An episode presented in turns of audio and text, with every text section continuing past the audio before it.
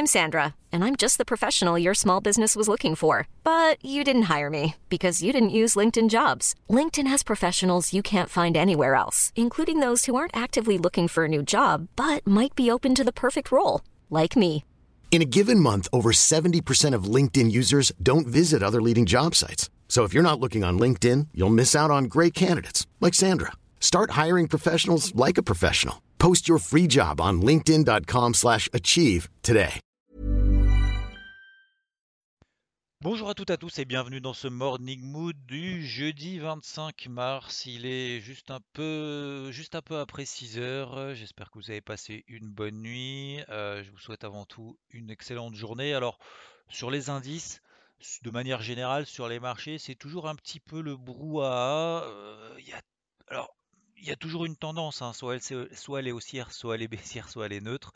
Mais en tout cas, à très très court terme, voilà, il y a des hauts et des bas. Alors, pour faire très simple, euh, lorsque vous voyez qu'un CAC qui termine hier en léger vert plus 0,03, le DAX moins 0,35. Euh, du côté des États-Unis, vous avez le Nasdaq qui termine, le Nasdaq 100 qui termine à moins 1,7%. Vous avez le Dow Jones qui termine à 0, tout petit rouge. Vous avez également le SP500 qui termine à moins 0,5.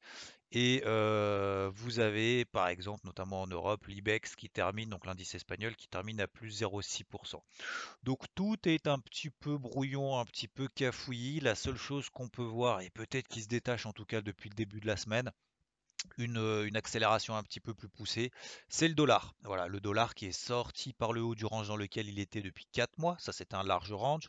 Un tout plus, un plus petit range dans lequel il évoluait depuis le début du mois de mars. Et depuis le début de la semaine, bah, on a essayé de se tirer vers le haut. Et là, on s'en est extrait par le haut. Ça nous donne, du coup, plutôt sur l'argent et l'or, une pression encore un petit peu baissière. Il se passe pas vraiment grand-chose. Alors, la seule chose, encore une fois, j'insiste à nouveau là-dessus parce que c'est mon plan depuis le début de la semaine et peut-être même depuis d'ailleurs depuis 2-3 semaines, c'est de chercher des achats proches de cette grosse zone de support qu'on a travaillé, qu'on a constitué, en tout cas sur le silver, depuis le début de l'année. Depuis le début de l'année, cette zone des 24,70, 24,50 dollars, c'est une grosse, grosse zone de support. Encore une fois, on reste dans une phase de range euh, sur des unités temps daily, voire weekly.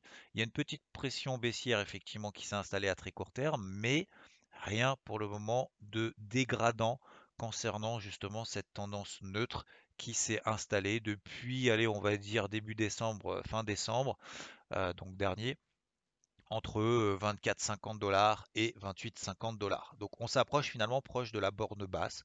Il n'y a pas pour le moment de grosse impulsion haussière qui permettrait de déterminer qu'on a un signal haussier. Par contre, je mets quand même une alerte sur les 25-30 dollars et puis on verra bien ce que ça donne d'ici la fin de la semaine. Bien évidemment, cette montée du dollar, ça profite à la poursuite de la, tendance baissière qu'on a sur l'euro-dollar, donc sur l'euro contre le dollar, qu'on avait d'ailleurs identifié déjà depuis fin février, début mars. On avait une grosse impulsion baissière qui avait remis en cause toute la tendance haussière qu'on avait mis en place quand même depuis mai 2020, entre mai et fin 2020, donc quasiment, je ne vais pas dire toute l'année, mais en tout cas toute la seconde partie de l'année 2020, l'eurodoll était dans une tendance baissière, et dans une tendance haussière, pardon. Et cette tendance haussière, donc qui est partie quand même de 1,07 jusqu'à 1,23, a été remis en cause. En tout cas, j'ai estimé que c'était remis en cause avec cette grosse bougie baissière impulsive qu'on avait eue le 26 février. Depuis là, je ne cherche que des ventes. Donc je suis encore à la vente sur l'eurodoll. Euh, après une prise de position en fin de semaine dernière, je peux y revenir là-dessus, et en début, euh, de cette semaine euh, avec, malgré cette euh, open en extrême qu'on a eu dimanche soir, on l'a rompu sur les 1,1870. Voilà. Et depuis cette zone, 1,1874, on va dire 1,1880, 1,1870 à la louche, euh, je suis euh, donc short là-dessus. Euh, le risque maintenant est limité à néant puisqu'on avait atteint un tout premier objectif. Alors c'est un objectif intermédiaire qui correspond au plus bas, tout simplement au plus bas annuel qu'on avait fait autour des 1,1840. Voilà. Donc tant qu'on reste pour le moment, j'estime tant qu'on reste sous les un 18,70, un 18,60, bah, je vais conserver la position, pourquoi pas, d'ici cette fin de semaine, un 17,50, je n'y crois pas trop, hein. encore une fois, il n'y a pas trop de flux sur les marchés. Donc voilà, sinon, euh, volte-face sur le pétrole, dont je n'ai pas touché d'ailleurs parce que j'étais absent hier, mais le pétrole qui était dans une tendance baissière, une accélération baissière en mode panique générale, moins 7% avant-hier, puis finalement hier il a tout retracé, plus 6% grosse grosse volatilité. Donc je vous l'ai dit, je l'ai fait. Hein, attention à pas se mettre en face de gros flux. C'est très violent, c'est très volatile, c'est des gros contre-pieds. Donc attention à pas tirer de conclusions pour le moment trop hâtives. Je préfère le laisser sur la touche. C'est beaucoup trop aléatoire pour moi. Ensuite, oui, donc j'ai pris moi une position. Alors, par exemple, je vous avais donné notamment quelques niveaux d'intervention clés, plus particulièrement sur le, donc le Nikkei. Vous vous souvenez, hein, le Nikkei qui était dans une pression baissière, on en avait parlé déjà depuis un petit moment, en tout cas depuis le début de la semaine. Tant qu'il restait sous les 29 600, plutôt chercher des stratégies vendeuses. Attention à la rupture des 29 000 points qui pourrait nous amener vers le premier objectif des 28 300 points. Les 28 300 points, c'est les plus bas, la grosse mèche qu'on avait fait le 5 mars. Et eh ben ça n'a pas loupé. On a fait 28 300 points à 5 points près. Donc ça veut dire que le Nikkei, depuis qu'on en parle, a perdu quand même quasiment 1000 points. Alors, c'est pas énorme hein, sur le Nikkei, hein. c'est pas parce qu'il a perdu 1000 points que c'est un crack, c'est simplement le scénario qu'on attendait. Donc on a atteint le premier gros objectif. Alors maintenant, voilà, là maintenant euh, on est en phase aussi d'hésitation sur le Nikkei, c'est-à-dire qu'on va probablement faire un petit pullback, là on est déjà à 28 800 points. Tant qu'on reste sous les 29 000, on peut continuer à, privilégier les stratégies baissières. Par contre, si on devait repasser au-dessus des 29 000, eh ben, c'est tout poubelle. On va réajuster le support sur les 28 300 et du coup, ça va nous donner très probablement un range pour cette fin de semaine. Donc, qu'est-ce que ça veut dire? Ça veut dire si on n'est pas short, eh ben maintenant c'est un petit peu trop tard. Ça va être un petit peu maintenant la période un peu de test. Si on repasse au-dessus des 29 000 points sur le Nikkei, abandon des stratégies baissières, on verra ça la semaine prochaine. Par contre, si on devait passer sous les 28 003, je vous rappelle que ma zone d'achat est plutôt autour des 27 500 dans une optique de swing. Ensuite, l'autre stratégie que je privilégiais, c'était alors sur le Nasdaq, si on devait repasser sous les 13 000 points, ça c'était une alerte à très court terme. Si vous l'avez suivi, on a refait quand même derrière 13 000 et ensuite quasiment tout de suite, on est passé sur les 12 760 points. Euh, je vous rappelle, 12 760 points, n'oubliez pas, c'est une grosse, grosse, grosse, grosse, grosse, grosse, oui j'insiste, zone support euh, qui a été testée déjà tout au long de la semaine dernière, la semaine d'avant, etc., etc. Et là, on est en train encore de réagir sur cette zone-là. Donc pour moi, le point clé de cette fin de semaine sur le Nasdaq, 12 760, c'est exactement le point clé qu'on avait évoqué ensemble la semaine dernière. Donc, comme je vous l'ai déjà expliqué depuis le début de la semaine, je privilégie toujours les ventes. C'est pas simple, c'est pas l'indice le plus simple. Il y a beaucoup de mèches, etc. Tant qu'on est sous les 13 Voilà. Euh, accélération, attention à prévoir si on passe sous les 12 Objectif, alors je vais pas dire 12 parce que voilà, mais euh, en tout cas, déjà, l'objectif, ça sera plutôt d'accompagner le flux, quel qu'il soit.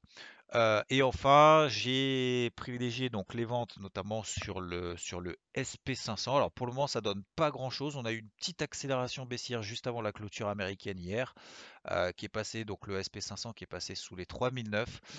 3900 points, je vous indiquais que c'était la grosse zone que je surveillais entre 3910 3900 points. Donc là, je suis encore en position à la vente là-dessus. Hein. C'est pas un conseil ou quoi que ce soit. Encore une fois, hein. je suis pas là pour faire du conseil, pour dire ce qu'il faut faire, etc. Mais du coup, j'ai un, niveau d'invalidation pardon, un petit peu large, au-dessus des 3950 points. Pourquoi? Parce que le SP500, si on regarde notamment en daily, la bougie qu'il a faite hier est quand même pas terrible. Alors, c'est pas parce qu'elle est pas terrible que ça y est, ça a baissé pendant trois jours. Hein. On, voit la capacité des marchés américains de se reprendre, inversement, de donner des contre-pieds je ne vais pas dire tous les jours, mais en tout cas tous les deux jours. Donc c'est tout à fait possible qu'elle n'ait absolument aucune signification, aucune valeur. Euh, pour qu'elle ait une valeur, il bah, faudrait tout simplement qu'on repasse sous les plus bas. Mais à un moment donné, il faut faire des choix. Il ne faut pas tout le temps attendre des confirmations de confirmation, être sûr que le lendemain, ça soit machin, etc. Parce que au moment où on a la confirmation de la confirmation, bah, finalement, c'est le point de retournement. Donc il faut aussi prendre des décisions. Euh, voilà, c'est pas une conviction forte, c'est simplement bah, un niveau technique que je surveillais. On a eu un petit flux baissier hier. On a une bougie notamment daily qui est quand même pas terrible, notamment sur le SP500. Voilà, après c'est le marché qui décide, on verra, j'ai fait mon choix. Euh, j'ai eu un niveau d'invalidation au-dessus des 3950 et puis si le SP500 repasse au-dessus des 3950, et eh bah tant pis, je prendrai ma perte à ce niveau-là. Voilà. Donc Globalement, c'est un peu le, fouillis un peu partout. Il n'y a pas vraiment de nouveautés. Les PMI, notamment en Europe, euh, qui étaient ressortis euh, hier, eh ben, ils sont quasiment tous ressortis, euh, je ne vais pas dire excellents, mais en tout cas largement meilleurs que prévu. Hein. Une fois n'est pas coutume, faut quand même le souligner. Tous les PMI, strictement tous les PMI, que ce soit en zone euro, que ce soit en Allemagne, que ce soit en France, que ce soit en Angleterre, au Royaume-Uni, ont tous, les services et manufacturiers ont tous été très bons. Les seuls qui étaient pourris, alors les chiffres, c'était les commandes de biens durables aux États-Unis qui étaient vraiment pas bons du tout. Euh, le PMI manufacturier aux États-Unis qui était moins bon que prévu. Les stocks de pétrole qui étaient pas bons puisqu'il y a plus de stocks que prévu. Mais euh, voilà. Donc c'est peut-être aussi la raison pour laquelle euh, l'Europe tient peut-être un petit peu mieux, en tout cas hier, que les marchés américains. Aujourd'hui, il n'y a pas beaucoup de statistiques macroéconomiques attendues, si ce n'est la dernière estimation du PIB aux États-Unis à 13h30 donc, mais c'est pas la plus importante parce qu'a priori il devrait pas se planter au bout de trois estimations. Normalement, il devrait pas y avoir de trop de surprises. Le marché est préparé. Et demain, pas de stats non plus macro. Donc on risque d'être comme ça dans le brouillon. Soit on reste un petit peu à l'écart, soit on essaye d'être réactif, soit on prend une ou deux positions au maximum et puis on attend que notre plan se valide. Si ça se valide pas, c'est pas grave, on n'insiste pas.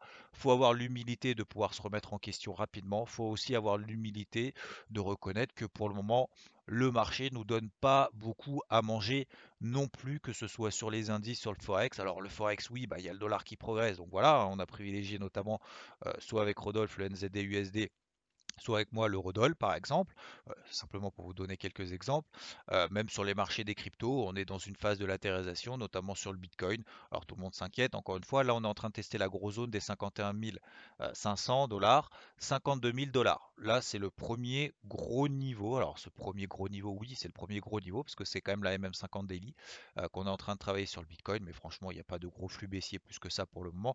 À surveiller quand même si le Bitcoin devait repasser sous les 51 500 dollars pour éventuellement une petite accélération baissière, mais tant qu'il reste à moyen terme au-dessus des 45 000 dollars, nos alertes. Voilà, messieurs, dames, sur ce que je vais travailler. Faut pas insister, faut encore une fois, le, le trading, c'est pas plus on clique, plus on gagne. C'est on essaye, voilà, toujours de faire en fonction de ce à quoi on s'est préparé. On prépare des plans, on met des alertes. Euh, ça part, tant mieux, on y va, on insiste, on continue tant que c'est pas invalidé.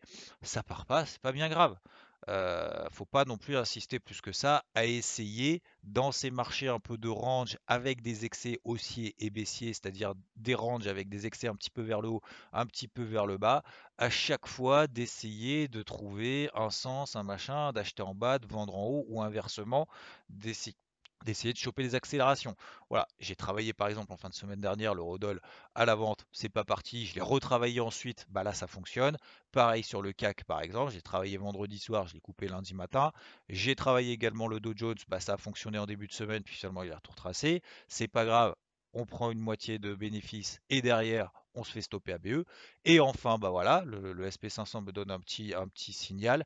J'ai pas pu prendre par exemple le, Nasdaq euh, à ce moment-là, mais c'est pas, pas bien grave. Donc là, je vois qu'on est, euh, on a des grosses zones qui sont en train d'être testées.